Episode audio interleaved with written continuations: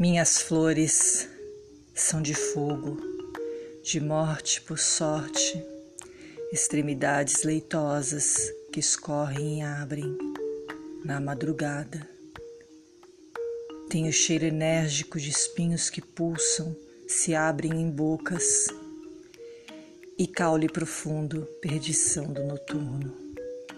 Carne carnívora de pétalas sensíveis e bem comestíveis mucilagem entre minhas cartilagens ardem.